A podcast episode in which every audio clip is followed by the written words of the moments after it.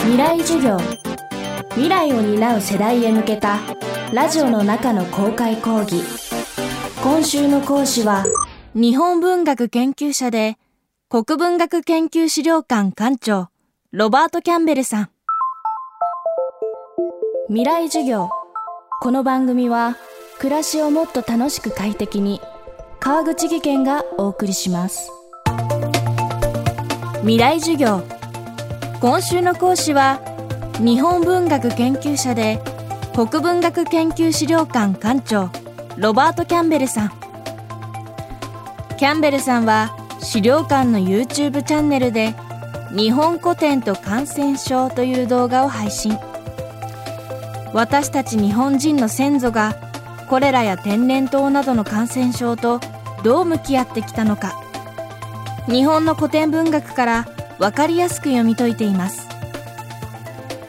収束の見通しが立たない中今後も感染リスクを気にしながらの新しい日常が続きますが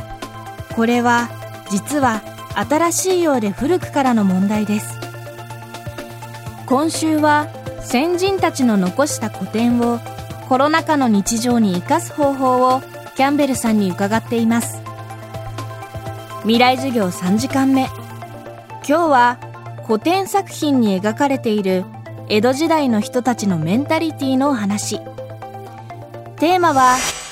笑い飛ばす余裕。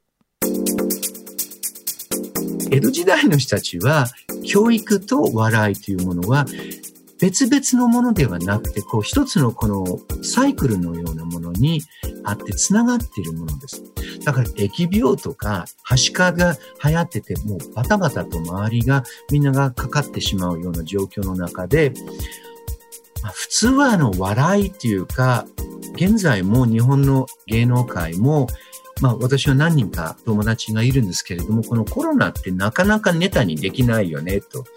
落語のあの人たちも、実は感染症を主題にしたこの落語がいくつもあるんだけれども、今それはちょっとなかなか上演できないねっていう人たち、話を聞くわけですね。で、それは僕もそういう感覚を、まあ、現代人として当然持ってるわけだけれども、江戸時代の小説とか落語とか芝居を読んでると、まあ、なんて言うんでしょう、こう、笑い飛ばすというか、その状況を見ながら、でもそういう状況だからこそ見える真実、社会、人のこの醜いところであったり、愛おしいところであったり、っていうのがこう見えた瞬間に、ふふっと笑ったり、あるいはいつもすごく羽振りよくこう街をこう割烹している偉そうな商人であったり、吉原の花魁であったり、占領役者だったり、その人たちがね、やっぱり感染症がこう広がっていくと、暇で仕方がなくて、お金がなくなって、本当にこう、なんか茶を引いてるっていうか古い表現だけれども、そういうあの状況をちょっと笑ったり、するんですね。だからまあ、それは心の余裕というふうに言うこともできますし、もう一つは、例えば、はしかですとか、天然痘ですとか、これらのことを書き、表現された小説やお芝居の中に、必要な情報がたくさん書き込まれてるんですね。何を食べてはいけない。これ、禁忌といって、禁汁に物意味と書きますね。禁忌がいろいろあって、こういうものがやっぱり今良くないので、冷たいものを食べてはいけないとか、いろんなことがあるんですね。でそれが小説の中に書かれたり、芝居の中にそれがもうさりげなく書かれたり、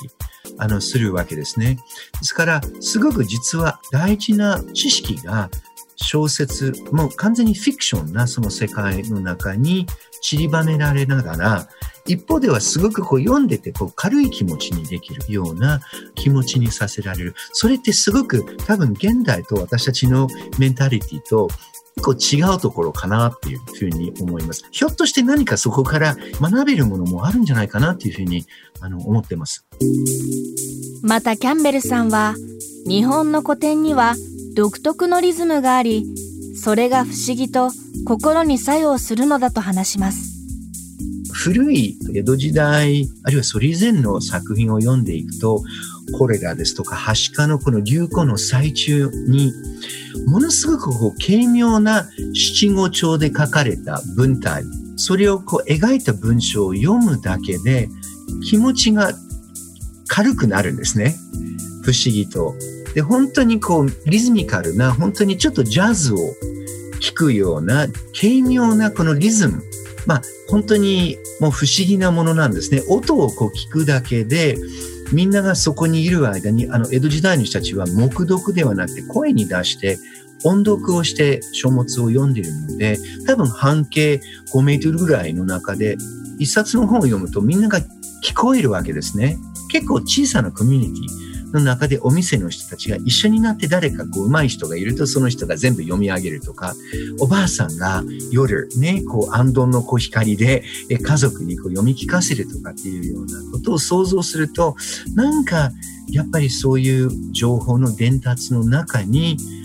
明日、これが波が去った後に自分たちもきちんとそこに着地できるような姿、人のこの、こう、そういう佇まいみたいなものが、その中にやっぱりあるんですね。そこからもやっぱりこう、何かを学ぶというよりも、やっぱり感じ取ってほしいなっていうふうに、僕はやっぱり思います。未来授業。今週の講師は、日本文学研究者で、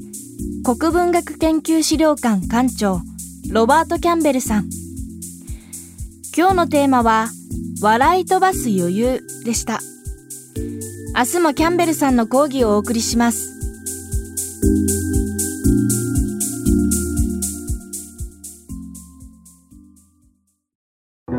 川口技研。階段での転落。大きな怪我につながるので怖いですよね。足元の見分けにくい階段でもコントラストでくっきり。白いスベラーズが登場しました皆様の暮らしをもっと楽しく快適に川口技研のスベラーズです未来授業。この番組は、暮らしをもっと楽しく快適に、川口技研がお送りしました。